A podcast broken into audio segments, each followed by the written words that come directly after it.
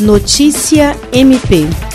O Ministério Público do Estado do Acre, por meio do Centro de Apoio Operacional CAOP de Defesa da Criança e Adolescente, Educação e Execução de Medidas Socioeducativas, reuniu-se com vereadores, gestores e representantes da sociedade de Rio Branco, com o propósito de dar continuidade ao debate acerca das ações voltadas para crianças e adolescentes na proposta do orçamento municipal.